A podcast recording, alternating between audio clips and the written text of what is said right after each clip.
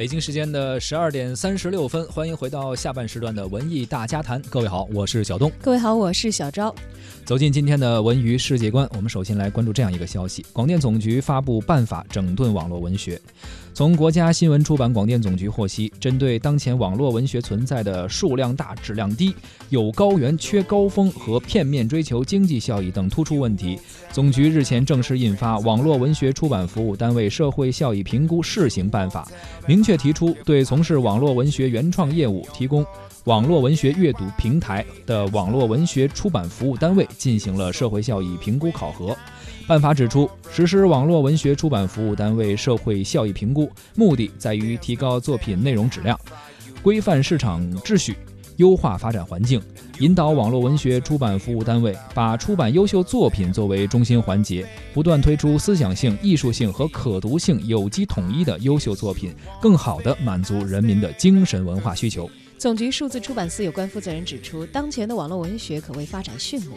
截至二零一六年年底，国内四十家主要的网络文学网站作品总量已经达到了一千四百五十四点八万种，当年新增的作品达到一百七十五万部，但仍然存在重市场需求轻价值引导、重个人诉求、思想内涵轻、重故事情节轻文化底蕴的现象。片面追求点击率，还有经济效益等等问题非常的突出。通过客观指标和量化指标对网络文学进行社会效益的考核，是逐步扭转网络文学当前为点击量、片面追求经济效益不良倾向的迫切需要，是引导网络文学出版服务单位坚持以人民为中心的创作出版导向、加强内容把关的重要措施。其实说到这个网络文学啊，现在确实有很多的原创文学网站嘛，呃，非常的火。很多这个作家吧，所谓的这些网络文学作家，基本上几大法宝。首先从内容创作上来说，特别狗血，特别狗血，然后包括暴力等等，甚至还有一些软色情的东西在里面，非常的乱。而且这还是从内容本身来说，从他们创作上来说，还有很多的抄袭的现象，也是非常非常多的。所以确实是该整顿整顿，从网络文学这个环节开始入手。等于是没有门槛嘛？原来你想出书还有个出版社的一个审核，现在这个网络文学就是谁都可以传文字上去，而且这东西又不好审审核。你比如视频的话，如果你涉及暴力色情的话，可能很容易发现。对，文学这个文字的东西那么多，你说真的去一个一个去审核，非常大的一个网络作者你不知道他会在哪里出现啊？是。我觉得其实以前在这个 BBS 论坛还很红火的时候，大家觉得哎，网络作者你通过在网上更帖子积累了一定的人气，再去一些付费的文学网站连载，后半截你得花钱看了啊。对或者是。后来出了书等等。那个时候我感觉都还有一个良性的风向，是因为，呃，点击率达不到的一些东西，它自动的就被淘汰了。是的。但是现在啊，这个流量上来以后，再加上各种各样的技术手段，你也不知道它是真流量假流量。对。它好像不再是通过这个质量和口碑检验才能出来的那些东西。就是完全可以去刷一些好评，刷一些点击量，感觉上很红火。对，如果资源再有一点优势啊，再有一些营销的一些助推的话，那那个流量要上去很快，然后再以这个虚的流量再来带动一些真实的流量。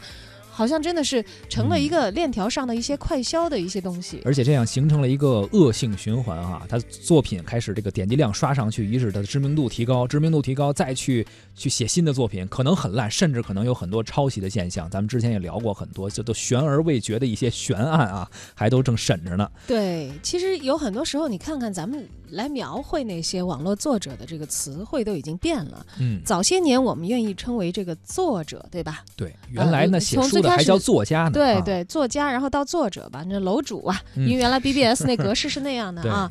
但至少在说一个作品的时候，愿意说作者。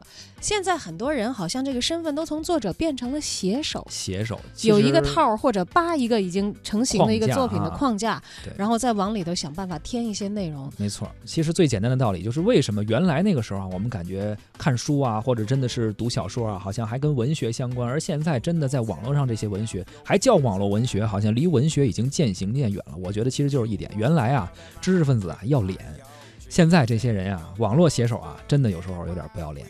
因为尤其是在这个脸不要了能换来更多钱的时候，好像换来流量的时候啊，所以好像脸看的比这个钱要轻一些。走过你的身旁，却发现身边的事物早已变了模样。我抽着很久不抽的香烟，想着你脸庞，我也望过大海的方向。你想，我们是否迷失过方向？你看你在夜里是否向往着远方？又或许独自走在街上，想起那年花房的时光，我却还在路上。我独自走过。